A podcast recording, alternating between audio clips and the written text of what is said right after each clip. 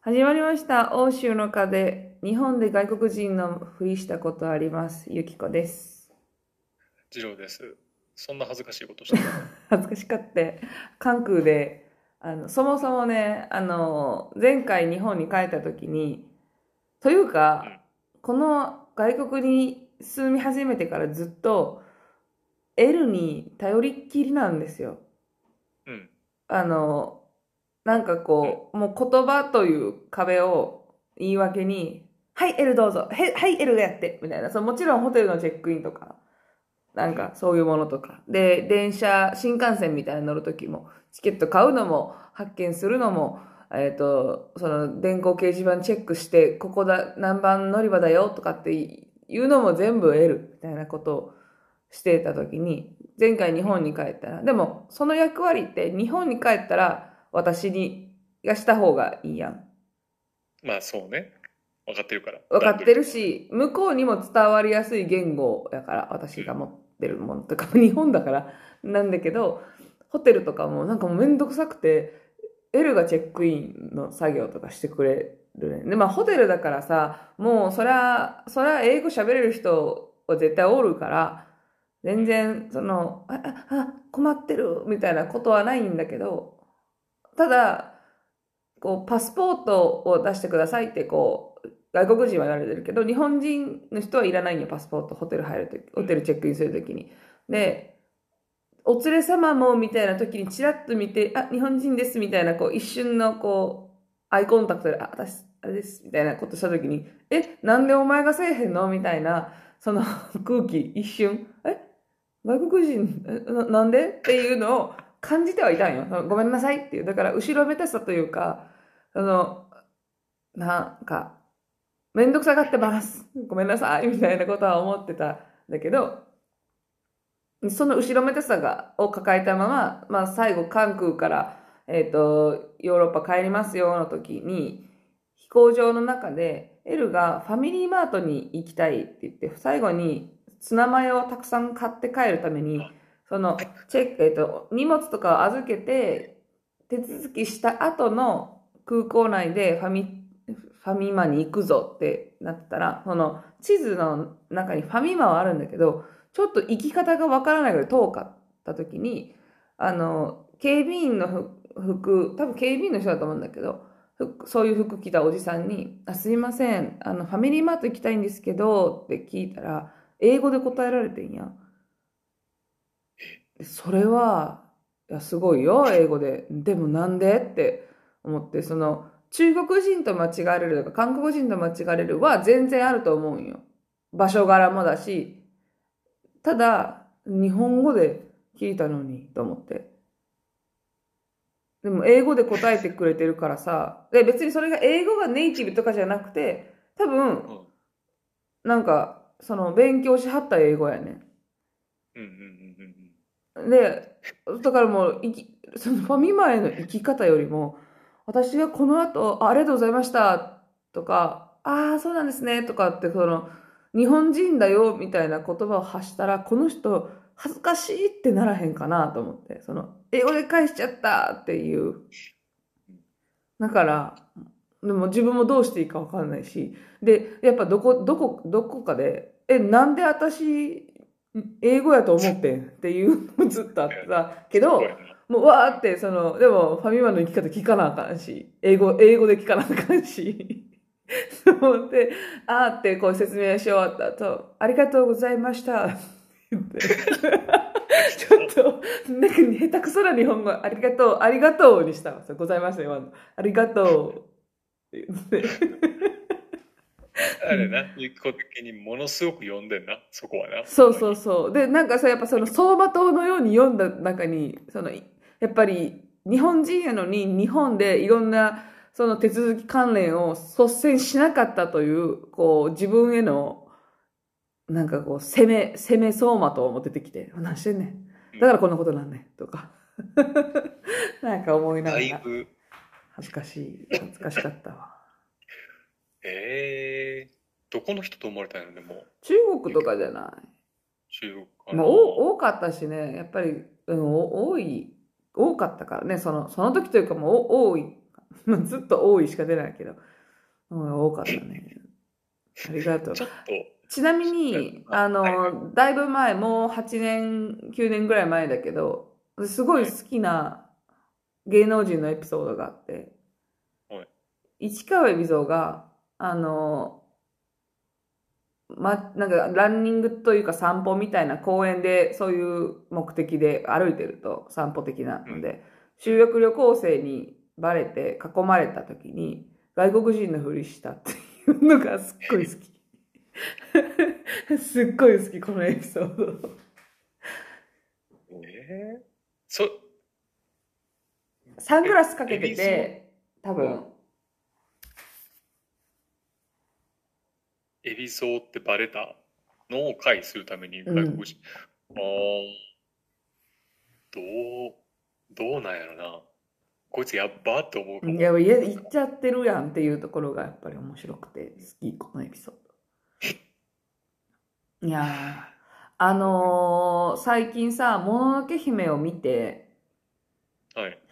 もののけ姫を、まあ、エルと見るから、日本語とかそのまま流して、英語の、えっ、と、下に訳をつけた状態で見たんやけど、うん英語で見たら、もしかしたら宮崎駿の込めた意味をより知れるかもって思ったんだけど、っていうこと？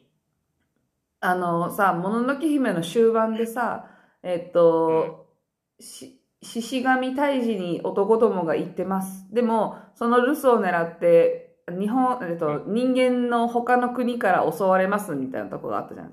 女性たちが、こう、タラバがね。そうそうれタラバをで、立てこもって、こう、銃で応戦してる朝方、だからもうそろそろデイダラぼっちがうわーって来る時ぐらいかな。うんで、あの、ちょっと朝方まで、つかの間の休戦ですみたいな時に、タタラバももうボロボロで、で、えっと、なんか女性たちと、あの、病気の人たちだけ残って戦ってて、ちょっと寝てたりもするし、そそろそろ夜が明けるよ、みたいな時に、あの、何やったかなあのさ、ハキハキ喋る女の人おったやん。町、町娘みたいな。町娘でもなあのいのか。、あれね、足利が助けた人の嫁さんみたいな。あ、そうそうそう、あの、ススケロクみたいな名前の男の人の、お、おときみたいな名前じゃなかった？確か。えで、えっと、ちょっとまあ、つかの間の休戦だけど、たまに来るやつをパチュンってしてるぐらいの時に、おときが、そのめっちゃ寝てるススケ、スケロクとしよう、今、名前が全く思い出せないから、スケロクの顔を見て、だらしない顔しちゃって、っていうところがあるんよ。うんうんちょっと思い出せた、このシーン。うんあの、寝てるな。で、そうそうそう。で寝かしといてあげようみたいな感じのそうそう。で、その病気の人も、はっはっはって笑うみたいなところの役が、だらしない顔しちゃっての役が、I don't know why. あ、違う違う違う、あ、おあちょっと待って、蚊が今、ごめん。I don't know why I love him って言ってん。だから、なんで私この人を愛してるかわかんないわっていうことを言ってるね。うんへーってはい。なるじゃん。うん。で、あと、お前にさんを救えるかのところで、うん。その、最後に with love ってつけるんよ。あら、そうってなるじゃん。え、それってどういう、どういう解釈になるの？だから、お前の愛うでん。この子を救えるのかい？っていう解釈？あーなんか、あ思う気持ちとか愛情でってことか。そうそうそう。だから、あの、宮崎駿って愛してるわ、みたいなことってか言わないじゃんか。言わんね。うん。でも、この行動はもう愛ですっていうのを描くときに、英語だと直接、もう少し直接的にうん。表現するから、with love とかつくんだとかって思うと、ちょっと意図がさ、こう、込められす、こうだいぶ、だいぶ下の方に込めちゃいましたね、みたいな、その意図を読み解くのが難しいところが、少しヒントをもらえる気がして、英語、いいかもよって。ああこれ、あれやね、あの、両方ある。まあそういうキャッチアップしやすさもあるけどさ、うん。なんか、直接言わないから、うん重みとかうん深みとか直接言っちゃうとなんか日本語っぽくてちょっと安っぽくなっちゃうみたいなのが。あるやんか。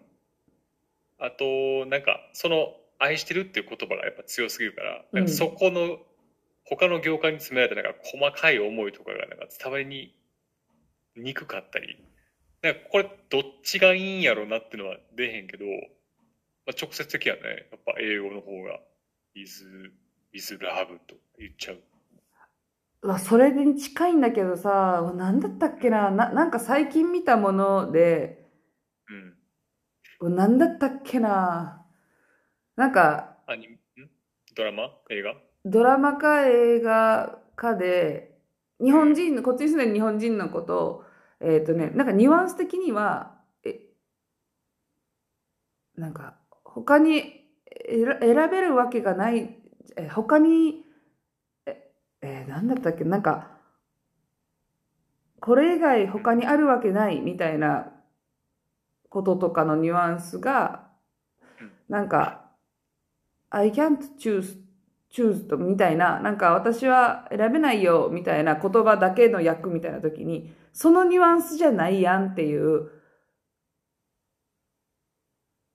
なんていうの？他に選ぶ余地がないニュアンスじゃなかった。それがだいぶ薄まって、ただ選べないよみたいなことが、なんかここんなニュアンス、もう少しなんかね、うわ、これ全然かゆいとこ手届いてないわっていう役だけど、それ以外の表現がないんか、もっと長く説明したらあるかもしれないけど、一言でパッて言うにはっていうシシーンかなんかを一緒にその子と喋っとった時に、ちゃうよな、これって言ってて、これちゃうわっていうのって、どうなのかな？ネイティブのさ、宇多田ヒカルみたいなどっちもネイティブですの人からしたらさ、その、I can't choose みたいな、私は選べませんっていうところだけで、その、こう、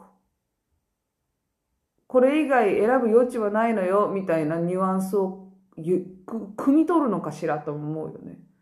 無理じゃないだから I can't choose って、例えばやけどさ、純粋にあれかな、その選ぶためのうんなんか情報とかうん選ぶ判断基準がないから選べないよっていう風な、なんかちょっと直接やんか、すごくそれって。うん。でも、ユキコが見た、見て、あ、ちゃうなと思ったら、なんかそのユキコが捉えてた意味っていうのは、なんていうの、その、選ぶよよ余地がない、うん。えーっと、もう決まっているから選ぶ余地がないっていうのが正しいってこと？そうそうそう。えっとね、ニュアンス的にはね、なんか、ど、えっと、どういうニュアンスだったかな？なんか、あなたのこれが最高すぎて、他のこ、他に、を選ぶ余地なんてないでしょう、みたいなニ。ュアンス。文脈的には確かそういう方向だったんだけど、全然なんか、なんかなんってなって。ああ、でも、そうやな、なんかさ、最近俺、あの、タイガードドラゴンのネットフリで出て、改めて見てめちゃくちゃ面白いなって思ってめちゃくちゃ面白いよね。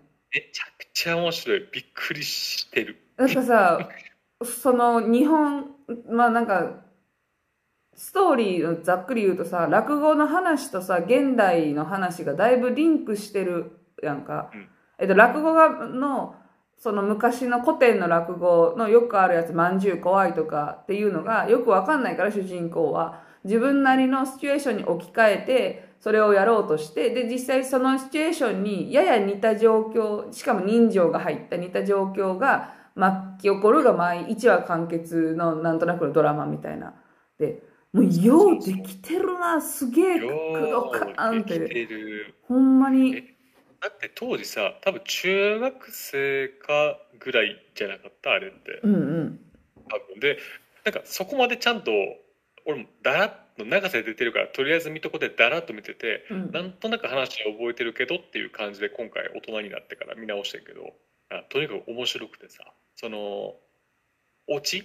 うん。漫才でいうとこ、あ漫才というかなんかその話でいうところのオチっていうのなんか、うんえっ、とね古典落語では下げっていう。うんうん最後にさ「何々でございます」ってこうお辞儀して終わるやんか。礼をしてさ。あのニュアンスってさ英語でやるとめっちゃむずないって思ああそうだね。私それも L と L に英語訳をつけた状態で見てたけどちゃうねんな。いやそまあまあもうもうこれ言い始めたら無理やけどとか。ああ。いやそうそう。だからあれさ最後その全然直接的じゃないやんか。うん。あの言葉。えっ、と最後のそのさ詐欺を言う時のこの締めの言葉って。うんうん。でやけどそれ直接的じゃないのが粋やんか。そうだね。ああなんかなんか気持ちいいみたいなそこにそうはまんねやその言葉っていう。これを英語とかそさっきのその何？あのジブリで愛「愛」って言葉を使うっていう直接的な翻訳にせんと多分伝わりにくいっていう環境やったらこれはなかなか一旦なんか日本語とか日本のなんか文脈を理解してからじゃないと楽しめなさそうやなっていうのをすごい感じてる。うんうんうん。ネットフリーやからこそ大変よねでもあれほんまなんか。そうだね。まああとさやっぱ固有名詞はそのままもうその言っちゃってたんよその役で言うと。だから、うん。そそれを分からない人が見たらちょっとわけ分からんやろな外国人からしたらとは思ったけど。でもまあ確かにさ英語だけで言うとさイタリア語は分からんけどまああるんだろうけど英語もさ例えばピースオブケークってさそのケークのケケーキの一ピースうん。みたいなことなんだけど意味としてはあのたたわいもないことよみたいな。だから大したことないよとか些細なことですわみたいなニュアンスなんよ。っていうどうやって？みたいなさ。どう知らんかったらマジでえなんであの人最後に急にケーキの話したん？え？みたいなどうやって？みたいなその因なんて言うんだろうね隠語じゃないけどうん。こうわ文文化の上に育ってる共通認識みたいなもの、うん。いやーやっぱり難しいよね。そこまで理解するってだいぶ努力しないと。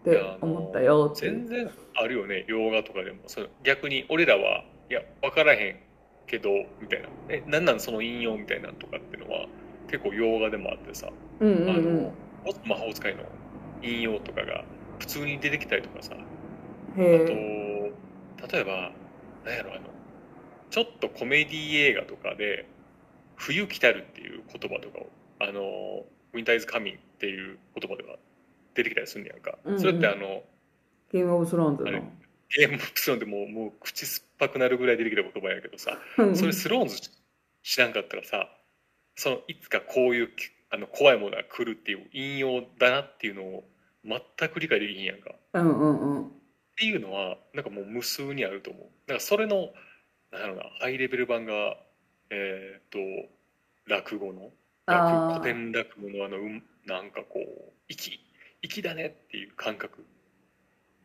言葉の意味が理解できるいやそうだも粋っていうのがむずいやろなって見ててけど面白いね「タイガードラゴンは」面白い。あの好きなドラマの過去ずっと1位だったぐらい好きやった。あのリーガルハイに出会うまでだいぶおあのさそれこそリアルタイムの時は全然全然面白いけどそこまでわあもうすっごいこれってならんけんかったけど、うん。大人になってからその父親との関係とかも含めてなんだこの名作は。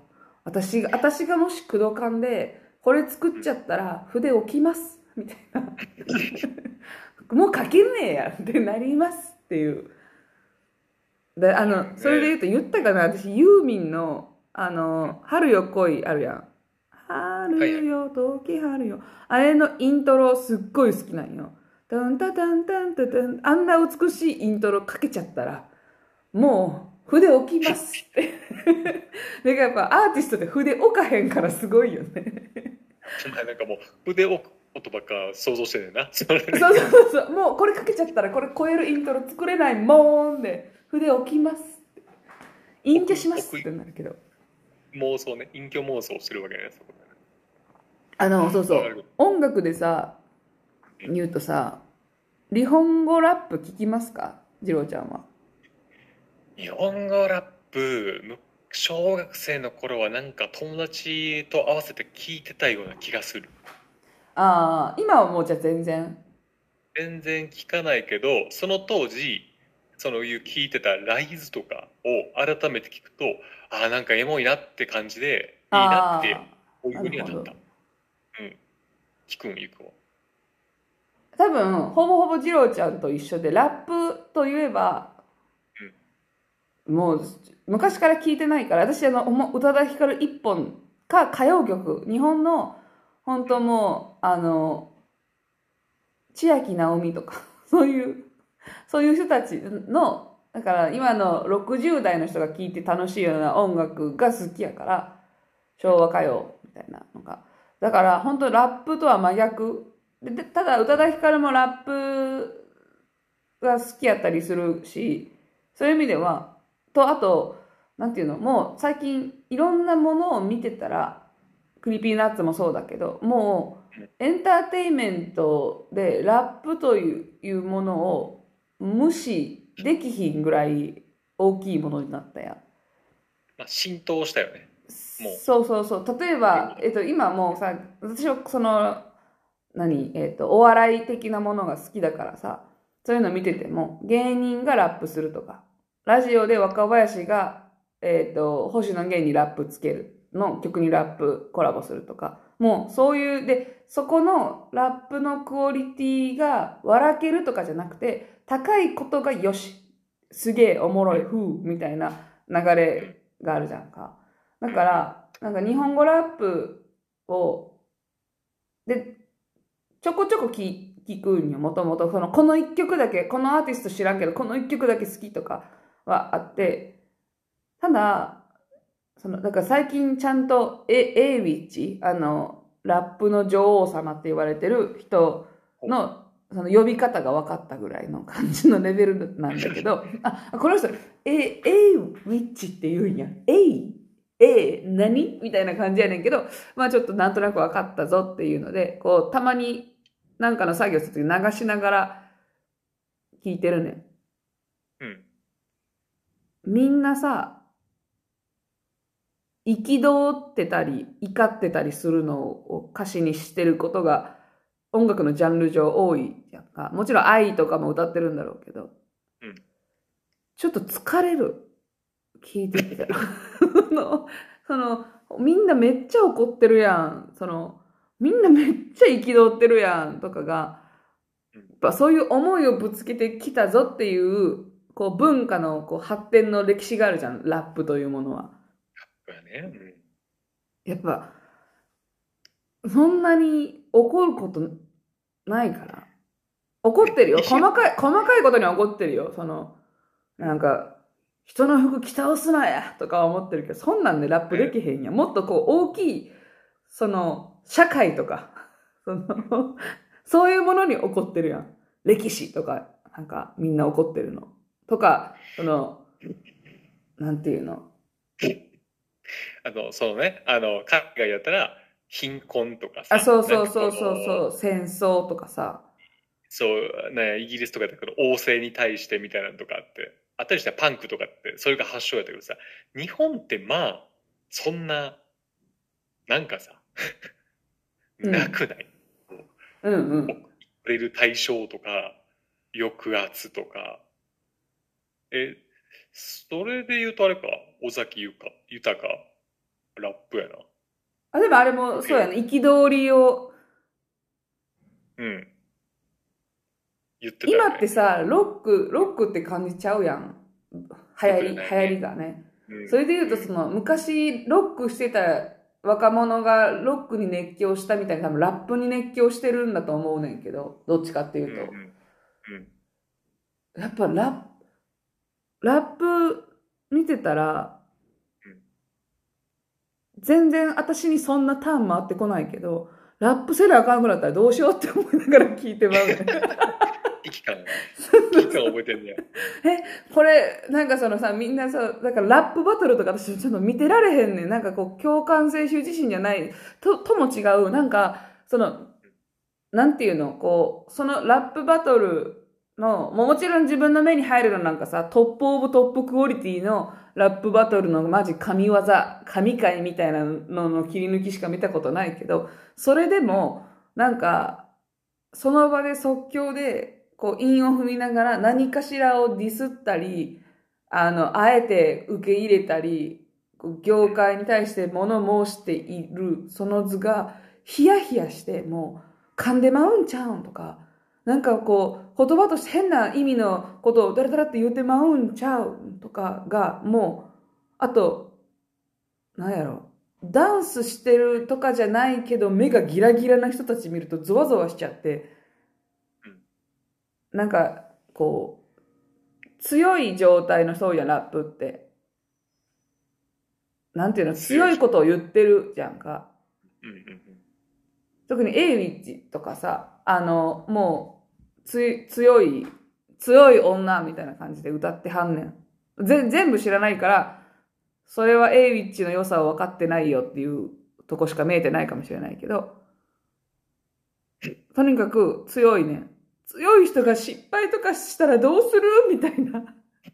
そんな普段カッコつけちゃってカッコ悪いところ見せれないじゃないみたいな心配を勝手にしちゃって、なんか疲れるねん疲れてる。まあ、見んかったらええねんけど。聞かんかったらええし。そもそもやけど、俺ラップ、なんていうの？なんか、なんかラップ恥ずかしかったよ、昔って。うん。なんかその、歌番組とかで急にラップが始まったりとかしたら、あ、なんかチャンネル変えようかな、みたいなとか、うんうん、なんか、ラップを、なんやろ、親と飯食ってるリビングとかで急にラップの曲が流れてきたら、なんか、それこそあれかな、共感性周知じゃないけどさ、なんか、なんか恥ずかしいっていう風になってて。うん。で、なんかその、小学生の時とかも、そういうドラゴンアッシュとかさ、やったやん。ものすごい俺らの世代って。うんうんうん。で、まあ無理、無理、そうやな。悪くはないけど、なんか合わせて聞いてたっていうのもあって、で、あの窪塚主演のさ「GO」って。ああれで確か柴咲王が窪塚がなんかウォークマンでなんか聞いてて「それ何聞いてんの?」って窪塚言ったら「ラップ」って言ってて。窪塚思いっきりその落語聞いてんねんけどさ。なんかそのその感じ。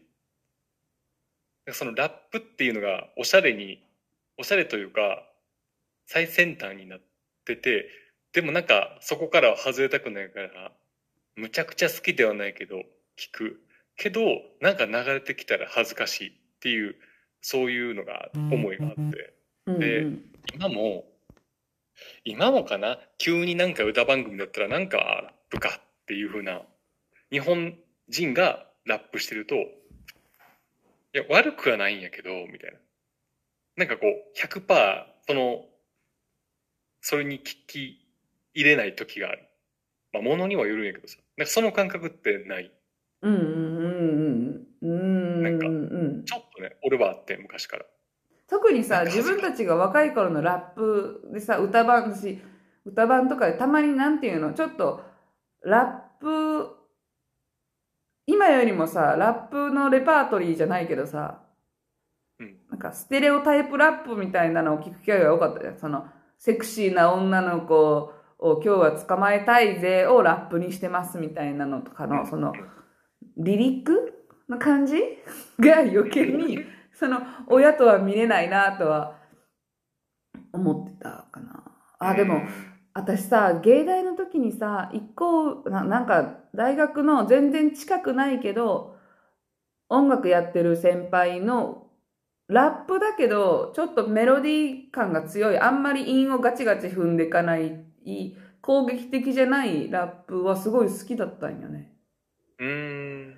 あれなのかな？なんかこう、攻撃的なさ、自分をこう鼓舞してるラップはいいねんけど、何かにこう問題定義したり、こう、煽ってくる感じあ、ごめん、今、皮潰したわ。よし。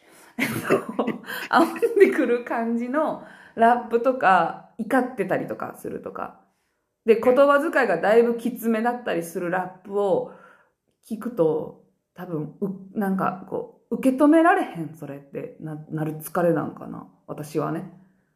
あーいや、ラップな思い出したけど、うん。こんだけ言ってたけどさ、なんかあの、高校生ラップバトルって番組かなんかあったんああ、覚えとる。あれは、あれはなんか見たか、見てたかもしれん。見とったなんか面白んかったかい。見とったんかい。あれはでもなんかね、その、商業的なラップじゃない。からかな。それこそでもさ、商業的なラップじゃないってなるとさ、その、うんむき出しリリック的な、こうしかもラップバトルやからさ、聞けちゃうタイプなんちゃう？ジローちゃんは。どうなんやろな。なんかさ、普通にスポーツ的な見方をしてたかもしれない。これ見てるときは。へバトルーしてるから。みんなそうやって楽しんでんのかな？いいプレーが、だからだほんまダンスバトルみたいな感じでさ、この曲にその動き合わせちゃうんだ、ふーみたいなことなんかな。ああ、それあるかもしれない。奥深いね、ラップ。一面だけじゃないね。いろんな見方があるね。あのー、何年、だいぶ前か。もう7年ぐらい前かな？えあの、ちょっとアーティスト名忘れたんだけど、This is America っていう曲が今8億回再生ぐらいされて知ってるこの曲。え、これ、ユキコがさ、教えてくれたあ。そうそうそうそうそうそうそう。あの黒人の人が歌ってて、そうなんか、ピプロモーションそうややばめな？やばめそう、なやつ。すすげえ、すげえ世界に衝撃を、みたいな。でも、ただ私はさ、その流れを表面的に見るけど、もう少し、例えば、あの時の、このシーンは、あの時の、えっと、実際にあったこういう事件を元にしててとか、このセリフっていうのは、ステレオタイプの黒人に求め、ラッパーに求められてるステレオタイプのことを言っててとか、なんか、こみたいな、もうもっとすごいこう、それこそ、もののけ姫とかじゃないけど、含みというか、直接的に言わないものがいっぱいあって。いや、だから知らないと楽しめないよね、全部。そういうのも、。教、そうやな、だからなんか、教養ってあんま言いたくないけど、なんか、いるよね。いるよね。いや、いるわ教養がないから、私。いや、なんでもと思うねんな。なんか、小説とかも、うん。アニメとか、あと、ゲームとか。あ、そうだね。いや、だから本当にさ、人生でさ、すべてに教養を持ってる暇なんかねえわけよってなるじゃん。はい。だからさ、その趣味、趣味とかがある人ってさ、一個ある種さ、ここさえほっときゃいいみたいなものを見つけれてるじゃん。うんうん。そういう意味でも熱中するっていいよね。なんか熱中してないものをさ、広く知っとこうって、だいぶ目的のないことで、しかも点、点でバラバラやからさ、全然こう、なんて言うんだろう、深まっていかないけど、趣味とかがある人はいいよね。この、無限の世界で見つけたんだわって。ラップな。だからそう、そのなんか日本語ラップでもハマってみようかなと思ったんだけど、ハマってみようかなって思ってる時点でハマんないんだわな、こんなもんは。なあ。あの、それで言うとね、趣味で言うと、うん。あの、まあ、さっきもちょっと話したけどさ、いや、僕、今日、3連休の中日で、ちょっとお昼からね、飲んでるんですけど、あの、ゆきこのね、お父さんのおかげで、ウイスキーっていうのに知り合って、謎にね急にウイスキーあげるって言い始めたあれね。なんで？って思ったけど。爆裂にはまってて、へなんか、あの、洋楽とか音楽をさ、なんか中学校あたりからこうブワーって広がっていくやんか、ああいうのって。え。うんうんで、初め、え、なんなんこの曲とか思ってたものが、なんか数、何ヶ月とか数年後とかいろんな曲を聴いたら、あれ？みたいな。え、メタリカってこんなんいいん？みたいなとかって、なんかなったりするやん。なんか、ほ、はなんかちらっと聞いた音楽がなんかあんまりハマらんなと思ったけど周り巡ったらあれあれすごくいいっていう経験を俺はしたことがあってうんうん。それに近いかもしれない新しいこう自分が今までなかった感覚とかか感性的な部分とかっていうのをなんかこう再発見できる。なんか同じような感覚に近いからすごい楽しい今。へえ、それはもうさ、家で飲むとしたらさ、もう、何、何、何かと食べずにもうそれだけちびちび飲むの？あ場合によるかな。あのご飯と一緒に。でやるやつもあるしご飯の後におつまみと一緒に飲んだりとかあとはほんまゲームしながらロックで飲むみたいなとこある。へえ、あら、たしなんじゃって。やこれね不思議やねウウイスキーたししなんだら大人じゃない？いやなんかそそうそうそういうのもああってうん。あったけどあこういうことねっていう感じになる。こうだからさえっ、とえー、L が飲んでたさあのセイロガンっぽいウイスキーってあったりしあったやんか。え、いつ？え、いつ？えなんかさ俺がほら旅行でイタリア行ってた時さうん。バー行ったらなんか L がなんかすごいスモーキーなセイロガンっぽい匂いのウイスキー飲んでてその当時全然ウイスキーとか知らんかったからうわってなったけどさ今それの美味しさがすごく分かって。へえ、ウイスキーな。いやそうそう。だから初め飲み始めの時はえこれってどうしようみたいな。あの1本 700ミリあれフルボトルっていうんだけど買っちゃって。うん。あれこれなんか美味しくない苦手かもって思って他のボトルとかなんかその時の自分が美味しいものをこう買って飲んでたりすんねんけどじゃあまあ昔あの一回もう飲んでない開けたけど置いてるやつでもう一回飲んでみるかと思って飲んでみるとあれこれってこんな美味しかったっけっていうのがあったりするんよ。うーん。これがねなんかあのーな洋楽とかを漁ってた時に感じた今ってもうそんなガツガツさ音楽あんま聞いてないから、うんうんその感覚って薄いかけてんだけどあこういう感覚ってを与えてくれるカテゴリーってすごい貴重やなって思って今へえ、いいね。なんかちゃんと見つけたね、新しい趣味じゃないけど。そうなんかたしなみっていうのそのさ、まあ、うんディグルって言うじゃん。こう、どんどん好きなものを探探っていくみたいな。ディグル。ディグルって言うねんって。まあいいや、ちょっとごめん、生きて、生きてディグルとか言ってみたけど、そんなことを使ってこなかったけど、あの、さ、今さ、こう、高校時代は聞いてたけど、そういうふうにどんどんこう、ガツガツ探していってたけど、今はそんなことないみたいなんで言うとさ、私さうん、一回もさ、そういうさ、こう、まあ、あえてディグルという言葉を使うけど、ディグろうって思ったことが物事にないくて、それが、理由がすごい明確にあって、ギターを初めて買った時にうん、練習をし始めるじゃんか。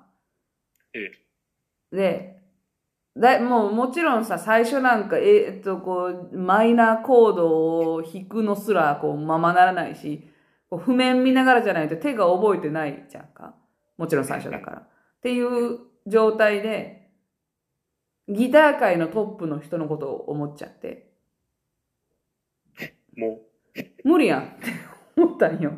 で、とか、例えば、その音楽もだけど、ディグり始めたら、もううん、横も深さも無限やん。いろんなジャンルがあるし、いろんなこう曲があるから深さもあるし、そこに歴史があるからより深くで、で、で、この歴史は意外に横と繋がっててとかっていう、その、もうディグリがいのあるものが多いじゃん。無限ディグリというか。で、映画もやし、それこそ日本語ラップという、そこまで歴史が、もう多分100年もないじゃん。多分日本語ラップの歴史知らんけど、まあ30年ぐらいだとしてうん、たかだか30年でも、ディグろうと思ったらどえらい、こう、動画漁ってとか、あの曲聴いてとか、っていうのを想像しちゃうと、もう入り口の段階で、もうししんどいってなって、ディグるのやめちゃうねん、全部に対して。だから、ウイスキーとかも、もし自分が今、ウイスキーに好き発信とかじゃなく、ハマってみようかなって思うと、いや、ウイスキーの世界、幅、やばいやろ、奥深すぎるやろって思った瞬間、しゃ冷めんねんな。え？ーそれって何？時間とか手間がかかりそう？そうそうそう、もうめめんどくさいってなんねん。好きとかの前にはもう好きじゃないから、何も。もうめんどくさいってなんねん。好きじゃないんだわ、何も。宇多田ヒカル好きやん、私。宇多田ヒカルだけ好きで。で、曲もさ、聞いてきとるわ、多分全部。ああ、ぜ、全部ね。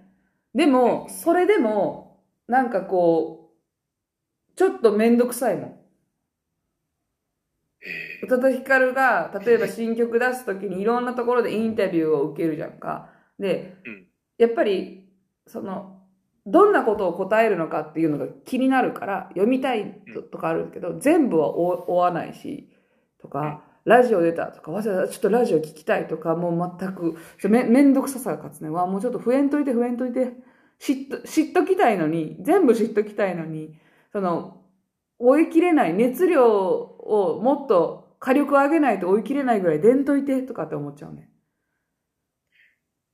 えー、何それ？何それ？な、なんなんこの性質？それって、なんていう？の他にもいろんなファンがおるから、なんかその人たちについていかんとあかん、みたいな。いや、とかでもなくね、全部を知っときたい。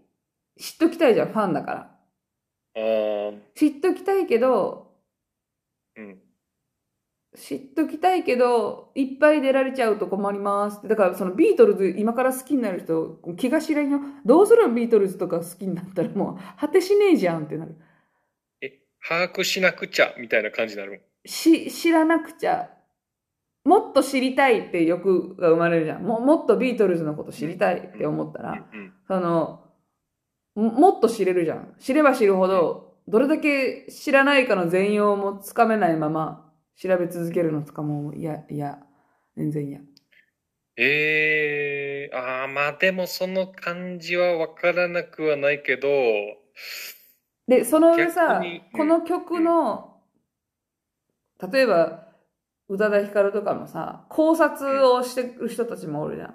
で、うんあ、多分この人すごいむちゃくちゃ深く考察できてるな、みたいな。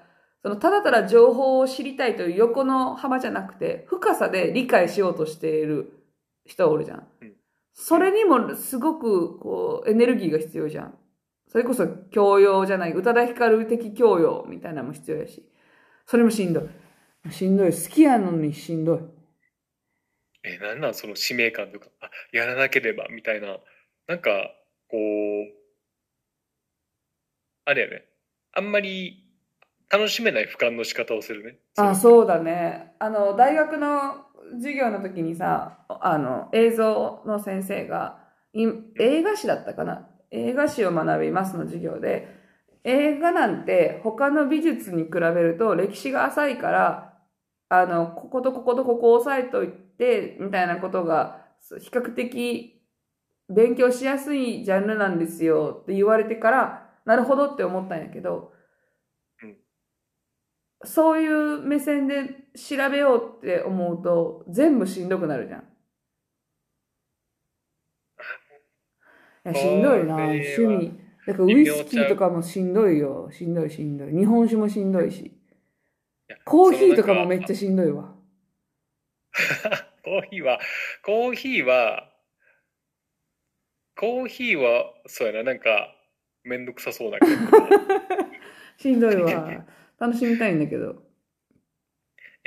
だからこれ、なんやろな、そのな、なんか、使命感じゃないけどさ、そういうのになったらしんどいかもな。うん、俺も今その、ウイスキーが楽しいっていうのって、ななそもそも食べることが好きで、で、例えば、ウイスキーってこんな香りがしますとか、こういうニュアンスがありますっていう情報があるんよ。こ、この、えっ、と、このボトルはこういう香りがするみたいな。で、ほんま？みたいな。俺酒わからんでって思って初め飲んだ時に、それを感じた、感じて、ほんまに。蜂蜜がバニラとか。例えばそのなんか土っぽさとか、ベリーみたいなものによったら、で、感じるってなって、なんかもっと、もっとなんか、あのーウイスキーってすごいお奥深いというかさ、あの、沼はどこまでも沼やから、そこまで沼には行きたくないねんけど、むっちゃ金、金かかるからさ。やねんけど、なんかその、奥行きがあるのは、俺すごい今幸せだなって思う。ああ。次のボトル買おうって。もう嫁さんにすごい今煙たい顔されてんのよ。もう、ん？2、3、30本言い過ぎか。もう20何本へえさ。え、あれ、だって去年ぐらいじゃなかった？そのウイスキーをさ、始めらへんやね。うん。えー、すごい、すごいハマったんやな。すごいハマったよ。え、あのさ、あの、奥さんがさ、広島に遊びに来た時にさ、一緒に行ったウイスキーバーの話聞いた？あ、なんか、チョコレートと一緒に。あ、そうそう、あ、あそこ好きやと思うわ。いや楽しめそう。楽しめそう。いや、そのバー、バーがさ、えっと、元ショコラティエでチョコを作ってた方が、ウイスキーとか、まあ、ウォジン、ジンとかかな、多分。あそのはい。で、バーをやってますっつって、ほんとカウンター7席、8席ぐらいで、雑居ビルのなんか3階ぐらいで、本当に静かな雰囲気のいいところで、で、ウイスキーを頼んだら、それに合うチョコレートを多分常時何種類も作ってはって、それをうん、えっと、合うやつをセレクトしてくれるっていうので、で、もう、そのチョコレートとかも、普通のミルクとかピスタチオとかじゃなくて、杏仁豆腐とか、はいはい。ゴルゴンゾーラチーズ、まあゴルゴンゾーラチーズはあるか。だからちょっと変わり種、全部変わり種。で、面白いし、見た目も綺麗だし、で、チョコとウイスキー合うんやという世界も含めてすごい楽しいねんけど、やっぱり、その奥ゆ、奥深すぎて、うんちょっとしんどいってな。これ、これを、その、だから、バーテンダー側に行きたいのに、全全然わからんって、そのバーテンダーみたいなわかる、これとこれが合うんですよとか、これは歴史があって、これはこういう製法で作られてるんですよとか言いたいのに、もう聞いた先から忘れていくくらいわからんってなった。でも、思ったのは、なんか、情報を入れて飲むのって、いや、すごくいいなと思ってる。へえ。これがあるかないかで、多分、キャッチできる香りとかって全然変わってくる。いやこれはあると思う。あと多分、その飲み方によっても全然変わるから、ストレートでいくのか、水入れるのかとかでも、冷やすのか冷やさないのかでも、こんなに変わるんや、みたいな。ストレートで、ストレートで飲んだら、これ攻めダインやん、みたいな。なんかあの。あれ、昔の接着剤。プラモデルの接着剤みたいな匂いがするやつがあんねんけどさ、ハイボールにしたら、めちゃくちゃフローラルな匂いのするやつとかあったりするんやんか。へえ。その差とかを、俺、俺バー、バーには行けへんねん。なんか、あん、なんていうの会話を楽しむとかそんなんもうどうでもいいんで、普通にもうウイスキーの味を楽しみたいから、家で、その、なんか、何？自分で割合で飲むっていうのをずっとやってんだけどさ、へえ。こんなに、こんなに豊かなんやと。だからこんな味がするんや、みたいな。あれ？これとあれって似てるけど、あ、シンダルだからが、みたいなのとかっていうのはめっちゃ楽しんでるやん。へ え。ええな。ええそういいよ、な。いいよ、いいよ。そう。え、最近さ、あ、ごめんごめん、どうぞどうぞ。あ、どうぞどうぞ。いや、なんか、周りの人が新しい趣味を見つけててさ、うんえ L のアーチェリーしかり、あなたのウイスキーしかり。ええな、なんか大人になってから趣味見つけたいな。なんかその、ふ深みとか言っとらんでええから、なんかにはまりたいわ。はまったことないわ。ハマったことか。はまってるや、うんん今もう完全にウイスキーに。いや、そう、そうやね。そうやねんけどさ、これって狙ってできるもんなんかなって今考えててさ。いや、できないよ。多分。いや、手当たり次第よ。もうほんまに、手当たり次第チャレンジしていって、これやっていうのを見つけれるかもしれんやん。その、刺繍してみたりとかさ、あの、なんかトロンボーンやってみたりとかさ、トライアスロンやってみたりとか、なんかな、なんかブラジリアン柔術やってみたりとか、全部やってみて見つけるかもしれない。その100個、200個やったら、これやっていう。神様は、これと私を紐づけて生ま、産産んだんや、みたいな。そういう、なんかこう、赤い糸を見つけたいねんけど、何にも。最近、最近でも一個だけ、ちょっと、や、やりたいなっていうのはあって、うんあの、ピアノを買って、弾き語りしたいなと思って。その、あの、いや、カラオケに行きたいんよ。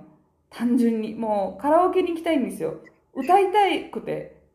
定期的に歌いたいという欲望が生まれて、別にその自分の歌声はすごく好きじゃなくて、ほんまなんか、H- HY の女の人の声量なくなったバージョンみたいな歌声やから、その今時っぽくないし、その、なんだろうな、自分の声も全然好きじゃない、気持ちよさそうに歌うだけの、あれなんだけど、歌いたいなって思う時に、ただ歌うよりも、ピアノをちょっと弾けるけど、自在に操れないから、これが歌いながら、あ、これは G ねとか、これは F ねとかっていうのが分かれば、その和音弾くだけでさ、ちょっとカラオケになるじゃん。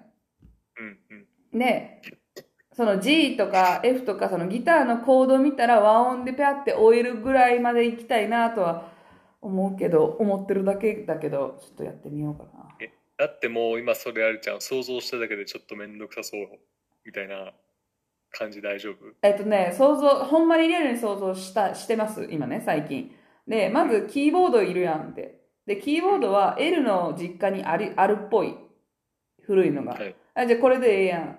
じゃあまず、その、コード、G コード、G が和音で言うと、わからんけど、ドミソとか、そう、なんかうん、そういうのなのかっていう表を作って覚えなあかん。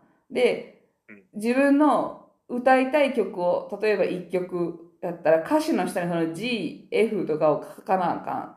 で、それを見ながら弾くっていうのを考えてんねんけど、もう何個かめんどくさいとかめんどくさいよね。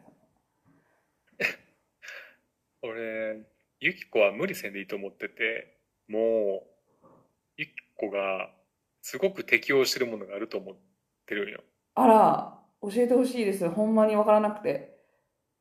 ギャンブルですね。まあそうだ。いやでもこれギャンブルも、ギャンブルも奥深いから、奥深いんだわ、やっぱり。あの、さ、根強いファンがいるジャンルって深く深くなっていくから。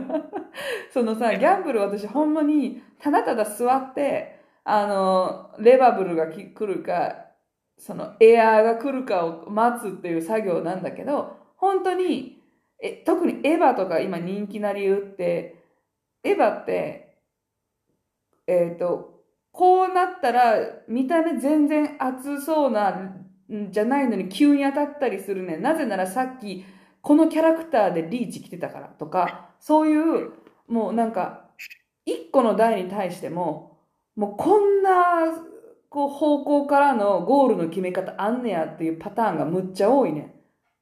うんうん。で、過去の歴代の話とかになってくる。まずそ、その、それを全部覚えるとかもあるし、その勝つためにはこういうぐらいがいいよとかもあるから、結局、ほんまただお金を減らしてるだけで、趣味って言えるほどのものではないんですわ。いやーでも、素直に、好きなのはそうよ。その無限に、じゃあ今から10時間一つのものに没頭して時間を潰しなさいよって言われたら潰せるのはギャンブルだと思うけど、才能、才能。才能やで、それ。だから、だから、どうなるな、賭博場を作り始めるとか、今から。いや、もう、いや、どうなんだろうな。いや、どうなんだろうな。情熱入りそうやよね、だいぶね。賭博場今から作るってなったら。でも、ユキコが、その、ギャンブルにさ、対する、執念じゃないけどさ、欲求って、あ、それは強いよね。あんなにめんどくさがりが朝ちゃんと起きて行くとかしてたもんな。行くとか、もう、何？関空に着いた瞬間、もう、隙間時間あったら、絶対やることリストのトップ1やろ。なんなら、欄外にもう出てるぐらいやろ、もうそうそうそう。てか、書かなくても、そうやんな、みたいな、その。殿堂入りやから、あえて書きませんのレベルそうそうそうそう。息吸うみたいなことや。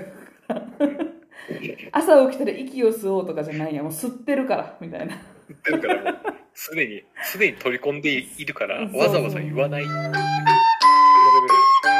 今聞こえた？変な音あ、ものすごく聞こえた。あ大丈夫？ごめんごめんあのこれ目覚まし 目覚ましの音あの一番間抜けな目覚ましの音でしただいぶハッピーやったね。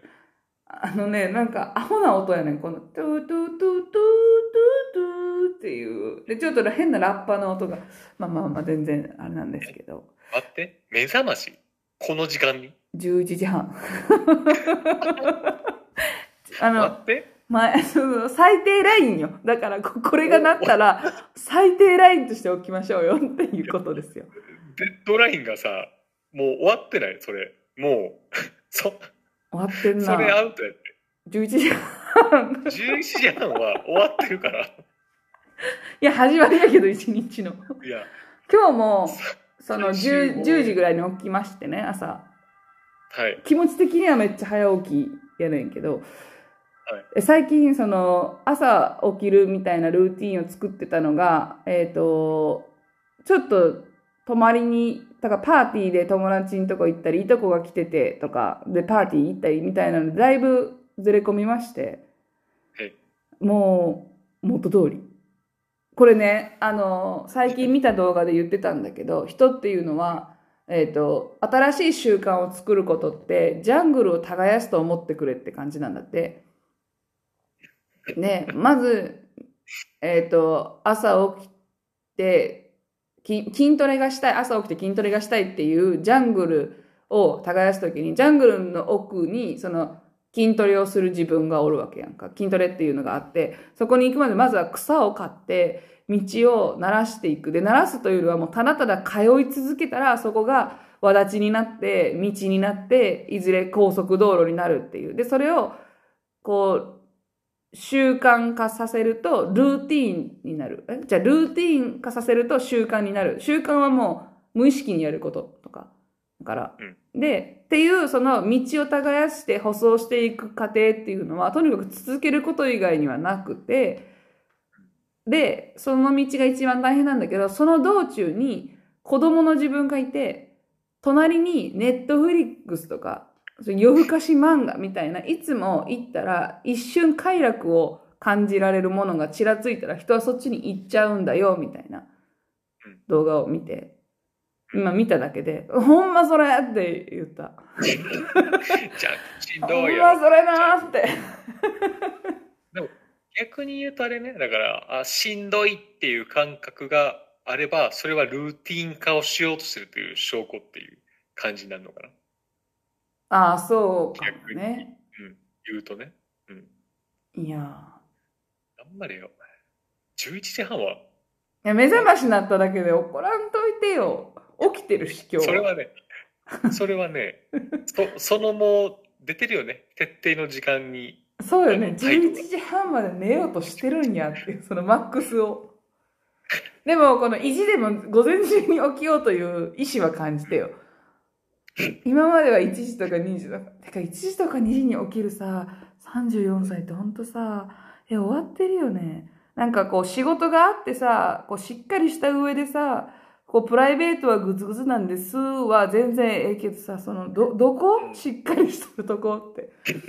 ど、どこをしっかりするの？あなたって。起きて、あの、本当の意味で起きてって感じ。ほんまにな。そのなんか、人生観とそいううかそうそう。ただほんまなんか、民をそう、民を目を覚ませって感じの方の。まあ皆さんもね、朝11時半には絶対起きるようにしてください。それでは、バイバイ。バイバイ。